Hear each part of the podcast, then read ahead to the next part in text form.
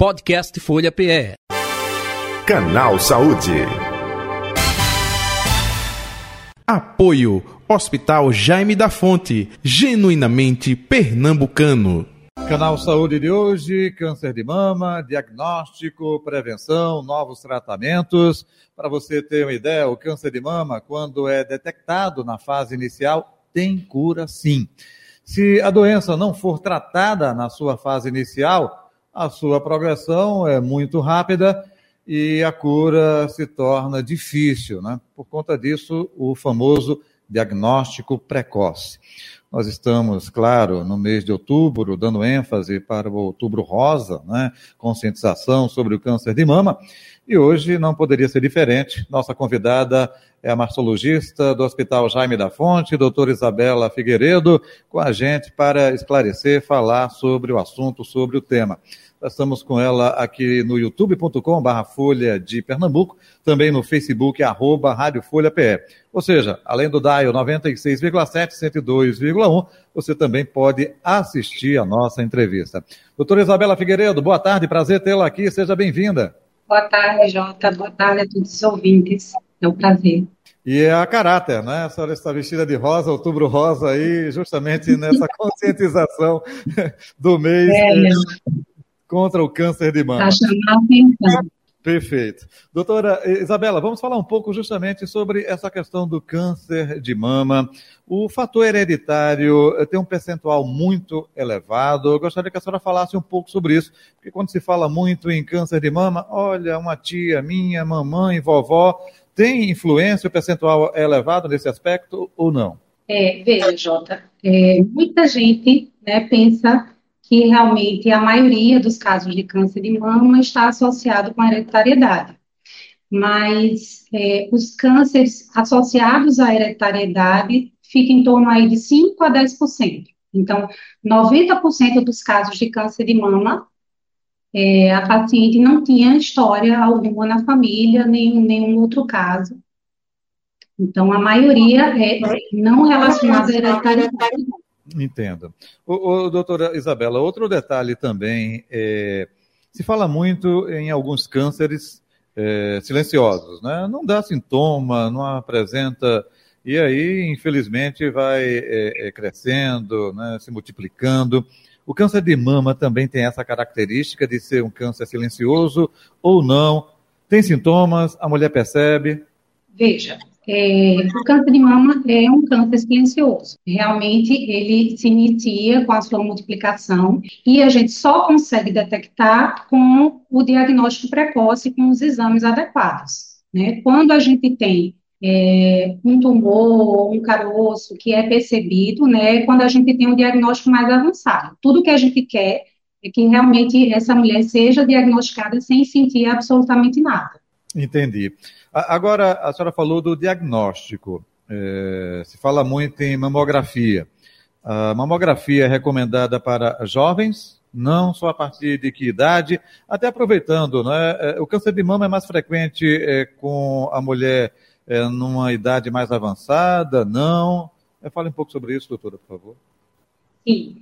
É, o principal fator de risco para se ter câncer de mama é o fato da gente ser mulher, né? Então, toda mulher por si só já tem um risco elevado em relação ao homem, por exemplo. E a idade é o outro fator de risco mais importante. Então, a partir dos 50 anos, existe um risco maior, né, da gente ter um câncer de mama, e esse risco vai aumentando com o passar da idade.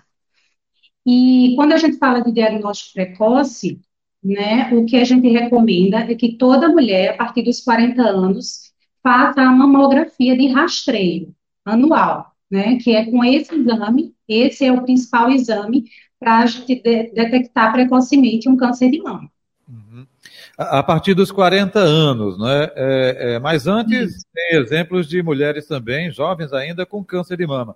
Aí é, é feito uh, que tipo de exame para detectar ou suspeitar? Sim. É, antes dos 40 anos, a gente não tem uma rotina de rastreio, né?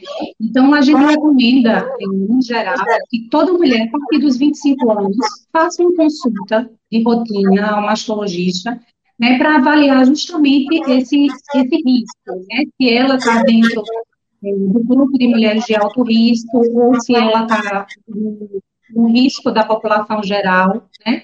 Então, dessa forma, a gente consegue, é, com uma consulta, né, adequadamente, ver se ela tem indicação de fazer exames antes dos 40 anos.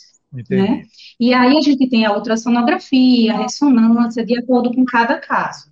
Entendi. Se na e família... a mamografia também. A gente pode fazer antes dos 40, desde quando indicada. Entendi. Se na família, por exemplo, mãe, avó teve, então essa jovem eh, deve ter eh, consciência de mais cedo procurar eh, fazer algum exame, não é? por conta disso, olha, mamãe teve, vovó teve, então eu tenho tendência, não necessariamente vai ter. É importante isso também, não é, doutora Isabela? É muito importante. Se ter um diagnóstico de câncer né, em parentes próximos, mãe, irmã, é, filha, é importante ir a uma consulta com um mastologista, justamente para avaliar esse risco e começar mais cedo esse rastreio. Hum, entendi. O, o, doutora Isabela Figueiredo, é, eu, claro, sempre coloco aqui o exemplo da atriz Angelina Jolie, né? Que ela fez é, um exame, é, é na época, muito sofisticado, não tinha acesso de todo mundo fazer, e ela é, geneticamente descobriu que ela poderia ter câncer de mama futuramente, aí ela fez justamente a retirada das mamas. hoje em dia, né, em 2022. Esse exame que a Angelina Jolie fez está à disposição da população, não necessariamente. Rede SUS é, comporta isso para, opa, geneticamente eu tenho possibilidade. Como é que está essa questão aí de, de acompanhamento nessa detecção através do que a Angelina Jolie fez no passado? É, o acesso a esse exame, né, que é o teste genético, ele ainda é muito restrito, né? É um exame é, relativamente caro, né? E é preciso passar por uma avaliação com o geneticista para poder esse médico, esse especialista solicitar esse exame, né? E na rede SUS o acesso realmente é muito é, a gente não tem o acesso a esse exame, né, a não ser em programas específicos de pesquisa científica. Mas, no geral, o acesso ainda é baixo a esse exame. Entendi. Então, o, o, exemplo né, da Angelina é um ponto fora da curva, né? É para um nicho da sociedade, né? É, assim, quem tem recurso, quem pode fazer, é um pouco isso, né? Isso, existe muita indicação, né? Então, assim, mulheres muito jovens, ou história familiar muito forte, então a gente sempre vai fazer essa avaliação com o teste genético, né? É, tanto encaminhando a paciente para uma consulta com o geneticista, né, como avaliando realmente a melhor uhum. forma de, de, de investigar né, as mamas dessa paciente. O, o doutor Isabela, é, quando se fala de alimentos, alimentação, olha, isso evita câncer, é, isso tem comprovação, não necessariamente.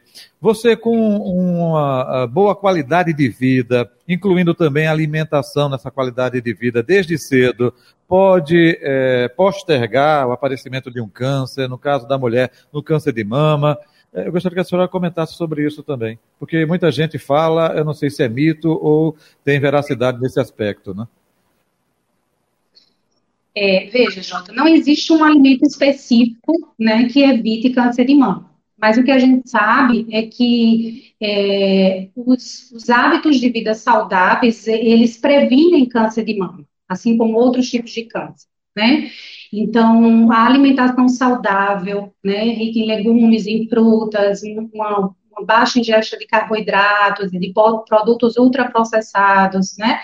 É, assim como atividade física, é, a redução do consumo de álcool. Então, tudo isso são medidas que a gente chama de prevenção primária para o câncer de mama, sabe? Então, é, é muito importante, né? A gente tanto manter os exames em dia, como também manter hábitos saudáveis ao longo da vida. Perfeito. Doutora Isabela Figueiredo, vamos falar agora, até agora falamos só da questão de orientação, esclarecimento, prevenção, é, exame, diagnóstico, mas foi feito o diagnóstico e foi constatado câncer. E agora, qual o procedimento? Como é trabalhado para a mulher que foi detectada com câncer de mama? É, mulher que é diagnosticada com câncer de mama, né, ela precisa primeiro passar em consulta com um mastologista, né? É, a partir desse diagnóstico, a gente solicita uma série de exames, né, que a gente chama de exames de estadiamento, né, para saber se aquele, aquele, aquela doença está só localizada na mama ou tem mais algum outro lugar, né? E a partir daí a gente vai traçar o tratamento dela, né? Se vai fazer cirurgia, se primeiro vai fazer um tratamento oncológico.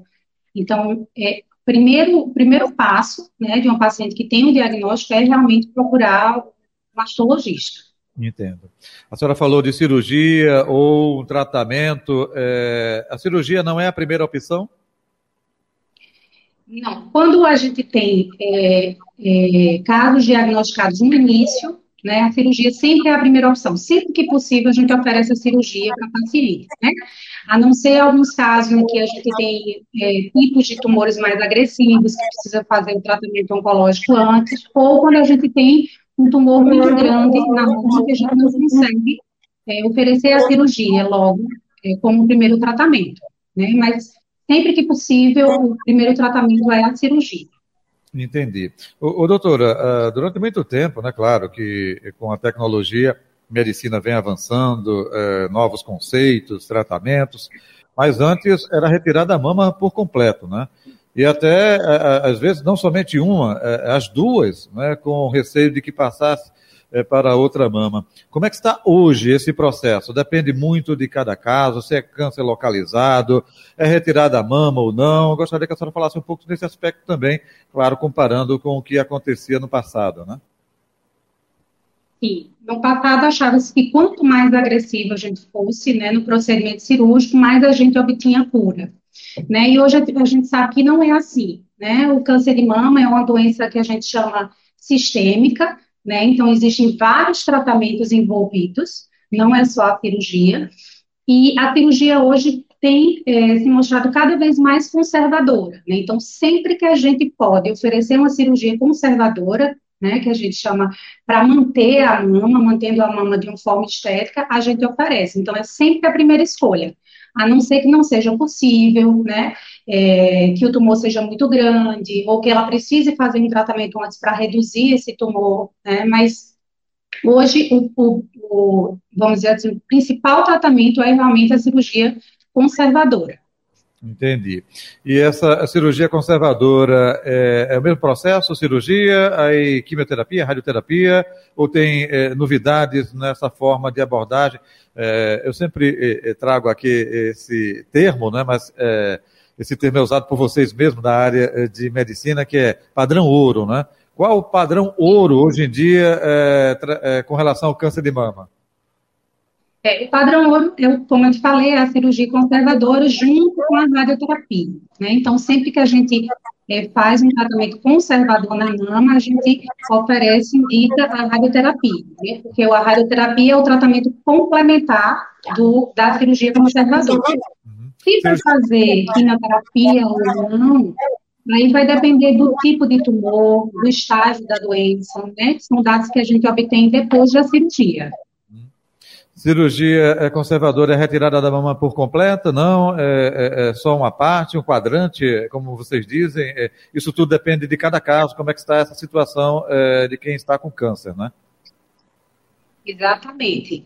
Depende de cada caso, do tipo de tumor que ela tem, do tamanho, e por aí vai. Doutora Isabela, é, me tire outra dúvida. Eu já ouvi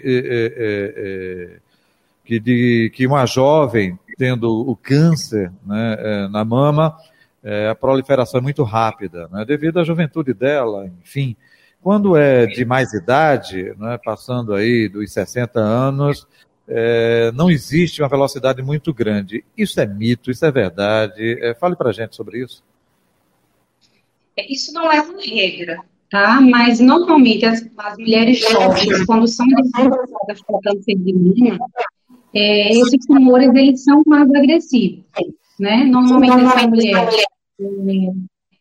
está é, associada com alguma alteração genética, realmente é um câncer que, que aconteceu pela primeira vez na família dela, mas no geral, ele tende a ser um pouco mais agressivo, de fato, pelo tipo de tumor, né? Enquanto na mulher mais idosa, ela tem é, um tipo de câncer que é um pouco menos agressivo, né? Que é relacionado ao hormônio. Mas isso não é uma regra. Então, a gente pode ter o contrário. A gente pode ter mulheres idosas com câncer mais agressivo e mulheres mais jovens com câncer menos agressivo. Né? Entendi. Cada caso é um caso. É, vai muito também pela questão hormonal, não vai, doutora Isabela? Ou não? É, a maioria dos casos de câncer, eles são relacionados ao hormônio, né? E, por exemplo, nas mulheres jovens, eles tendem a ser relacionados ao hormônio, né? São tumores um pouco mais agressivos. Entendi. É, vou, vou, comparar também com o passado, viu, doutora? É, é, é quando existia a retirada da mama, a prótese, né? É, prótese externa, é, gente, é o sutiã com a, a, a mama, né? Você colocando por fora. E com o passar do tempo existe é, implante, é, não sei se o termo é silicone mesmo ou não, é mama interna. Como é que está a tecnologia hoje para a reposição dessa mama para quem perdeu a mama por completo? É, é o silicone mesmo que a gente é utiliza. É, então, é, é, o que a gente chama de reconstrução imediata. É aquela reconstrução que é feita no mesmo momento que a retirada da mama, né? Então, ela é feita com, com a utilização da prótese de silicone. É a primeira escolha, né? Nossa. Entendi. E, e aí vai muito também a questão é, emocional, psicológica, porque a mama tem todo um contexto, né? De maternidade, meu Deus, né? De sensualidade também. É, é uma equipe multidisciplinar que trabalha quando existe a necessidade de retirada da mama por completa, doutora? Sim, no geral, é, são equipes múltiplas, né? Então, entra o mastologista e o cirurgião plástico, embora existam mastologistas que fazem essa mas, no geral, é isso, é realmente uma equipe múltipla, né? Para fazer é, a cirurgia de retirada da doença e a cirurgia de reconstrução. Entendi. Doutora Isabela Figueiredo, agora é, é vou sintetizar nessa reta final da entrevista, né, até perguntas que a senhora já respondeu para o nosso espectador, nosso é, ouvinte, enfim. Né? Lembrando que o canal Saúde de hoje, falando de câncer de mama, diagnóstico, prevenção, novos tratamentos. A nossa convidada é a doutora Isabela Figueiredo. Ela é mastologista do Hospital Jaime da Fonte, aqui na capital pernambucana, no Recife. Mas antes eu quero dizer que você pode se inscrever em nosso canal Folha de Pernambuco no YouTube. Você ativa o sininho para receber as notificações, dê o like, o famoso joinha, né? Caso você esteja gostando do nosso conteúdo aqui no nosso canal, compartilhe também, fique à vontade e faça o seu comentário, sua crítica e também a sua sugestão para outros temas a serem abordados aqui em nosso canal, especificamente no canal Saúde. Doutora Isabela Figueiredo, é muito frequente o câncer de mama, mesmo hoje em dia, afeta mais mulheres jovens, mulheres de mais idade? É, é, a incidência é maior nas mulheres acima de 50 anos, né? realmente é uma doença de mulheres idosas embora é, cada dia mais a gente tem diagnosticados mais jovens, né? daí a nossa recomendação realmente do rastreio começar aos 40 anos. Uhum. Diagnóstico precoce, através de que exame? Mamografia ou existem outros exames também?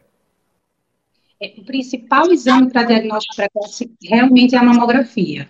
Né? Ele é o único exame que realmente reduz a mortalidade de câncer de mama. E a gente consegue diagnosticar lesões muito pequenos, muito iniciais, né? Que é, que é o que a gente preconiza, de fato. Uhum. Então, Existe... é a mamografia o principal exame. Entendi. Existe prevenção para o câncer de mama com termos de alimentação, medicamentos ou não? Foi aquilo que eu te falei é, anteriormente, né? Que a prevenção é, ela é assim, como os exames de imagem, né? Principalmente a mamografia, e com os hábitos de vida, né? Essa é a forma que a gente tem de prevenir câncer de mama, né? É, tendo alimentação saudável, praticando atividade física, né? Tendo a redução do estresse diário, é, redução do, do, uso do álcool, é, cessar o tabagismo. Então, essa mudança de estilo de vida realmente é a única forma que a gente tem para, para prevenir câncer de mama. Doutora Isabela Figueiredo, diagnosticado câncer de mama eh, de forma precoce, ele tem cura? Sim. Então, é, quanto mais cedo a gente diagnostica, mais a gente aumenta a chance de cura. Quando a gente consegue diagnosticar bem pequenininho, a chance de cura vai acima de 95%.